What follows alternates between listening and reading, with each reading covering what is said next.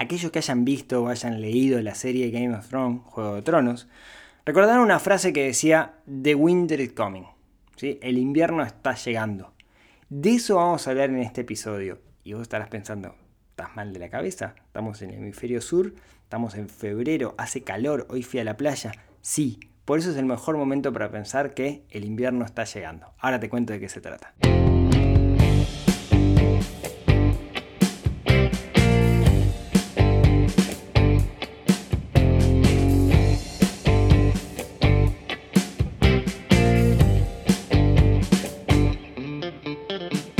Muy buenos días, tardes, noches para todos.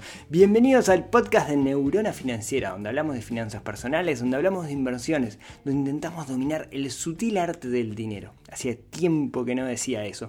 Mi nombre es Rodrigo Álvarez, soy el creador de neuronafinanciera.com, ese sitio web, proyecto, podcast, canal, lo que sea, donde intentamos despertar esa neurona financiera que está un poquito dormida. Si es la primera vez que escuchás el podcast, bienvenido. Hablamos de muchas cosas distintas. A veces hablamos de economía real, a veces hablamos de macroeconomía o microeconomía, hablamos, a veces hablamos de negocios, de ventas. Y a veces hablamos de finanzas personales. Cuando hablamos de finanzas personales también hay varias líneas. Está la parte de mentalidad y hay una parte que a mí me gusta mucho, que es la parte del consumo inteligente. O sea, cómo usar el dinero para alinear esas tomas de decisiones con respecto a nuestra felicidad. Porque se trata de eso al final. Las finanzas personales giran en torno a las personas y no a las finanzas. Entonces se trata de tomar decisiones que nos hagan más felices, que debería ser el objetivo último que tenemos nosotros como, como individuos. Ser felices nosotros y nuestro núcleo familiar. Y algo de eso quiero hablar el día de hoy. Vamos a ver cómo sale este, este episodio. Miren. Antiguamente, antiguamente, seguramente en la era precristiana, la mayoría de los, de, de los pueblos tenían varios dioses. Ah, no se vayan todavía, esperen un poquito que ahora van a entender por qué estoy hablando de esto. Y usualmente esos dioses estaban muy relacionados con el calendario agrícola. ¿Por qué? Porque eran gente que vivía, en su mayoría, digamos, estos pueblos primitivos entre comillas, vivían de la caza, la pesca, la recolección, de la agricultura. ¿sí? Y necesitaban entender bien los ciclos del año. Entender bien los ciclos del año era lo que les podía marcar la diferencia entre sobrevivir el próximo invierno o no sobrevivir. Saber cuándo tenían que empezar a cultivar, saber cuándo tenían que cazar, saber cuándo se tenían que guardar porque venía en la época más fría. Para hacer eso, para hacer eso se guiaban básicamente por los astros, por el Sol, por la Luna. Estamos hablando de que no existía el calendario gregoriano en ese entonces. Entonces se tenían que manejar por los ciclos de los días, por los ciclos del año. Y eso lo asociaban de alguna forma con las deidades, con esas deidades que creía cada uno de sus pueblos. Entonces, usualmente el dios Sol tenía un ciclo en el cual nacía, maduraba y moría, relacionado con el verano, el invierno, etc. ¿sí? Y lo que terminaba pasando era que se separaban el año en una rueda, podríamos decir, donde había principalmente los pueblos, esto principalmente los pueblos este, indoeuropeos, donde separaban el año en una rueda que se puede dividir a su vez en una rueda que para nosotros es un ciclo anual de 365 días, que se puede dividir a su vez en cuatro, los cuatro solsticios, solsticio y equinoccios, solsticio de verano, solsticio de invierno, equinoccio de primavera y equinoccio de otoño. Bueno, Ahora no sé si es cuál es solsticio o cuál equinoccio. Pero ustedes entienden. Y solo el típico, ¿no? 21 de junio, 21 de diciembre, etcétera, etcétera. Ahora bien, hay una fecha, hay una fecha que a veces eh, pasamos media desapercibida, que lo tienen, están dentro de estos calendarios agrícolas que tienen la mayoría de los pueblos primitivos, que de hecho la festejamos hoy por hoy, pero la festejamos eh, mm, digamos, llevada a un mundo católico cristiano por este lado del mundo. ¿A, qué, a qué, me refiero? Sincretizada. Eran fiestas que, como en las antiguas, los, cuando llegaron los cristianos a evangelizar esos lugares, eran fiestas que eran tan fuertes que las terminaban adaptando y las terminaban transformando de alguna manera con algún santo, etc. ¿no? Y lo comentábamos la vez pasada cuando hablamos de la Navidad, ¿no? que venía por, por ese lado. ¿Por qué les cuento esto? ¿Cuáles eh, nosotros vivimos, ¿no? La mitad del invierno, la mitad del verano, etc. Y en particular, los primeros días de febrero es justamente la mitad del verano. De este lado del hemisferio sur, ¿no? En el hemisferio norte es la mitad del invierno. El 2 de febrero, el 1 o 2 de febrero, es justo la mitad. Casualmente el 2 de febrero es una fecha donde se festeja la Virgen de no sé qué, y también lo tomaron las religiones afroamericanas, y es, este, se festeja la Virgen de mm, Yemanjá, que es Santa Algo llevado a cristiano. ¿no? Independiente de eso, esta fecha nos marca la mitad clavada del verano. Si nosotros salimos afuera y vemos los arbolitos, vamos a ver que están tristes. Vamos a ver que si bien el otoño todavía no comenzó, ya se deja de venir, ya se deja ver. Se está asomando el otoño. El 2 de febrero ya se empieza a asomar el otoño. ¿Por qué es importante esto? ¿Por qué es importante saberlo? Bueno, eh, en la antigüedad era una señal de que había que prepararse para el invierno. Y ahí vamos con mi amigo Ned Stark y The Winter is Coming. Hay que prepararse para el invierno. ¿Qué mejor que prepararnos para el invierno antes que empiece el invierno? Y la mejor fecha para empezar a hacerlo es ahora, el 2 de febrero. Es muy difícil lo que les quiero contar ahora porque yo durante muchos años fui muy consciente de esto y eh, genera como cierto placer a nivel inconsciente, y yo eh, estimo que viene de esa de ese cerebro límbico que tenemos nosotros que necesita esa preparación, digamos, pero genera como cierto placer prepararse para el invierno. ¿sí?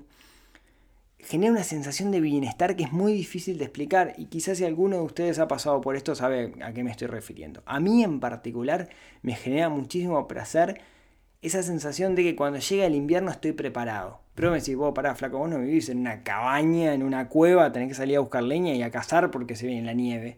No, es verdad, vivo en un apartamento, que es lo más lejos de la naturaleza que podemos encontrar. Sin embargo, hay cositas, hay pequeñas cositas que nosotros podemos hacer para, de alguna manera, prepararnos mejor para el invierno. Y yo lo que les voy a garantizar es que si hacen eso van a terminar ahorrando dinero y se van a sentir mejor. O al menos eso es lo que el sentirme mejor, el ahorrar dinero se lo puedo asegurar, el sentirme mejor a mí me pasa y ojalá también les pase a ustedes. Entonces, creo que hay varias líneas donde nos podemos preparar. La primera, el refugio. Hoy no vivo en una cueva, no vivo en una cabaña, bueno, hay gente que quizás sí vive en una cabaña, pero no vivo en un entorno en la naturaleza. Sin embargo, hay cosas que puedo hacer para prepararme para el invierno que me van a mejorar donde vivo yo, ¿no? en, en mi hogar, de alguna forma. ¿Cuáles son? Bueno, por ejemplo, prever el tema de la calefacción. En mi caso particular, digamos, eh, nosotros siempre necesitamos prepararnos y mejorar para el año siguiente.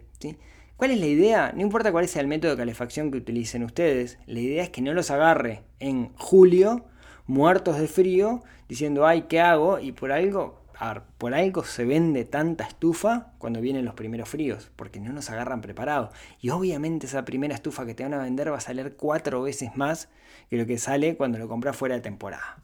Si yo voy a comprar hoy una estufa, seguramente me salga mucho más barato que si la voy a comprar en julio con el primer frío o en mayo con el primer frío.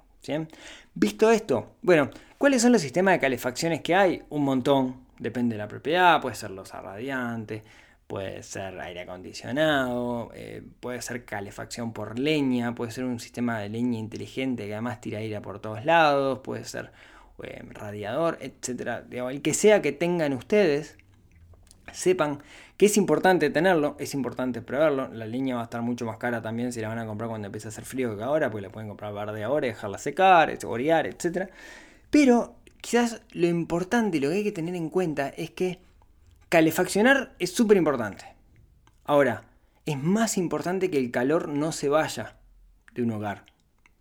Cuando digo que el calor no se vaya es agujeros que tenemos en todos lados que hacen que se vaya el frío. Yo estuve toda la semana intentando arreglar una ventana que no me cerraba bien y estoy muy, muy, muy contento porque ahora me cierra bien eh, y no me va a dejar ir el frío. Me costó años poder arreglarla, hasta que al final di con la tecla y la pude arreglar. Pero algo que hicimos nosotros, por ejemplo, el año pasado, eso de la ventana fue lo que motivó este, este podcast. Pero algo que, que, hicimos el año pasado, de lo cual no me arrepiento para nada, fue que contratamos un burleteador, que hay muy pocos burleteadores en Uruguay, y que vino y burleteó todas las aberturas para que no tuvieran escape de aire. Lo que les puedo decir es que mejoró un 100% la calefacción el año pasado, habiendo, mm, habiéndonos ocupado más de por el calor, habiendo preocupado por que no se vaya el calor. Es algo que muchas veces descuidamos y es sumamente importante. Y el mejor momento para hacerlo es ahora. Ni hablar que el mejor momento es ahora, lo puede hacer más tranquilo, no lo va a hacer a las corridas, etc.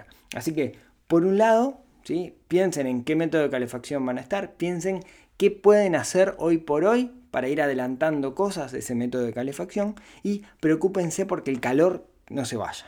¿sí? Eso con respecto a la, calefacción. Con respecto nuevo al refugio, al hogar, a la casa donde vivimos nosotros, otra cosa que está bueno hacer en esta época es, por ejemplo, pintar o arreglos en general. Es mejor, mucho mejor hacerlo cuando el clima está seco y hace calor, que las cosas se secan, que hacerlo con humedad y niebla que no se seca nunca. Entonces, si tengo que arreglar aberturas de madera, o si tengo que arreglar, pintar una pared, etc., lo mejor es hacerlo en verano. Esperar el invierno es una locura, ¿sí? Entonces, eh, también va a salir más barato hacerlo ahora, porque lo pueden hacer más tranquilo, más despacio, etc. ¿no? Entonces, por un lado, piense que es el mejor momento para arreglar ese refugio en el cual nosotros vivimos. Dicho esto, ¿qué otro punto puedo tener en cuenta en verano para el invierno? Para mí, sustancial, la vestimenta. Eh, yo este año, este año el año pasado, 2019, invertí un montón, y cuando digo invertí es tiempo y dinero, en entender algunas cosas de la vestimenta, ya si quieren a nivel antropológico. De hecho, voy a traer en algún momento a Noel, que es una amiga eh, argentina que se dedica y vive el tema de la, vestimenta a un nivel brutal y les prometo que les voy a traer para, charlar. Tiene un montón de cosas para decir de cómo ahorrar en vestimenta, cómo saber qué, ponernos, etcétera, qué significa y qué simboliza la vestimenta, pero bueno, la dejo a ella que es, que es la que sabe. Pero algo que podemos hacer nosotros en esta época es sacar todo aquello que no vamos a usar. Es el mejor momento para hacerlo. Se acaba de caer mi hoja. Tengo un resumencito y se me acaba de caer el piso. lo que tengo acá. Em, les decía, es el mejor momento para hacerlo, ¿no? El mejor momento para sacar la ropa es verano. Eh, da, un poco a veces de cosa probarse la ropa de invierno en verano, pero la, regla es, la ropa que tenemos que tener tiene que ser ropa que nos gusta, ¿no? Vuelvo al minimalismo, no se trata de tener pocas cosas, se trata de tener aquello que realmente necesitamos, que usualmente es poco, ¿sí? Hay una de las cosas que a mí me enseñó Noé, es eh, que tenemos que definir un estilo, ¿sí? Nosotros debemos definir eh, un estilo y que la ropa esté asociada a ese estilo, pero ya le voy a traer a ella para hablar. Pero bueno, el mejor momento para prepararnos para el invierno, quizás no para comprar cosas, pero sí, porque no hay, pero sí saber qué vamos a necesitar. ¿Voy a necesitar una campera? ¿Voy a necesitar botas de lluvia? Bueno, el mejor momento es ahora en invierno y está bueno sacar aquella ropa que no usamos y dársela a alguien que sí la puede necesitar. ¿sí?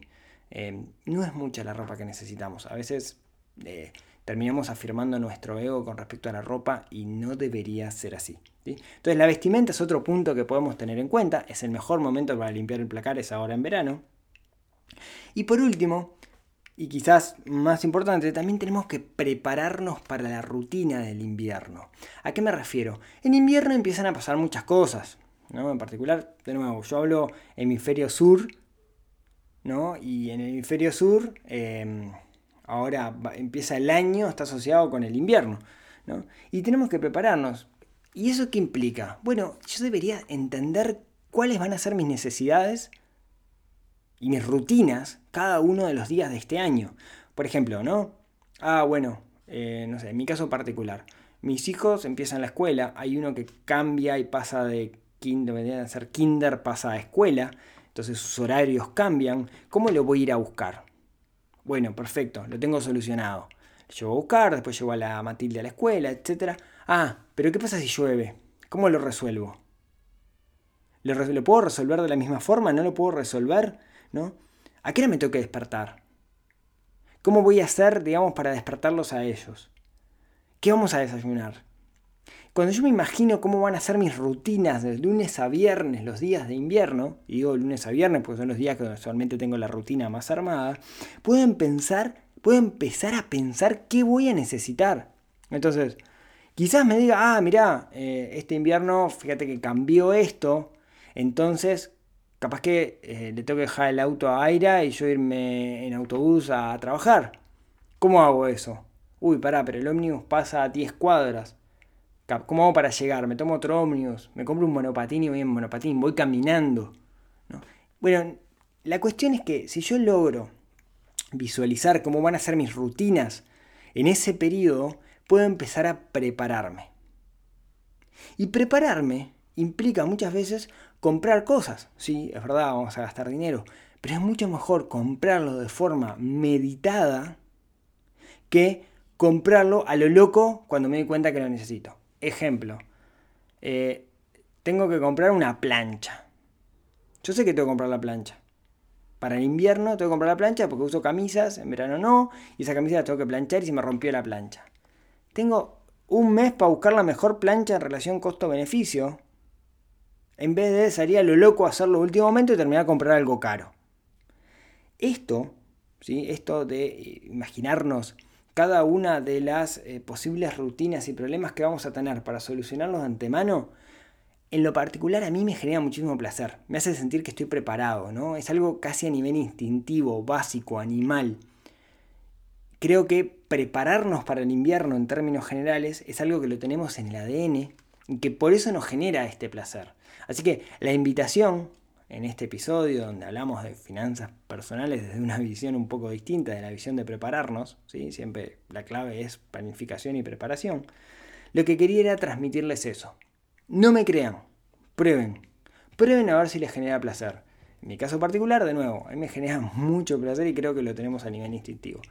Intenten visualizar esas jornadas que van a tener ustedes en, en invierno, cuando haya frío, cuando llueva, etc. Intenten vislumbrar cómo pueden solucionar ese problema desde antes. Quizás encuentren alguna sorpresa, quizás puedan solucionarlo desde antes.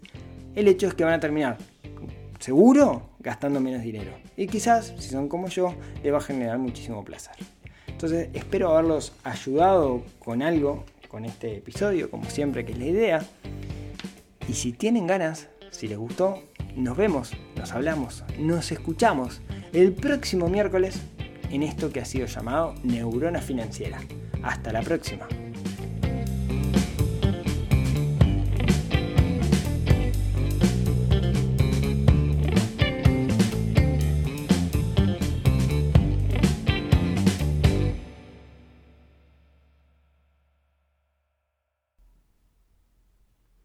No digan nada, pero no saben lo bien que me quedó esa ventana arreglada estaba complicadísima. Pero las aberturas de madera tienen algo. Es un lujo. Una buena abertura de madera es un lujo que hoy mucha gente no puede darse. Yo diría que es una reliquia del pasado.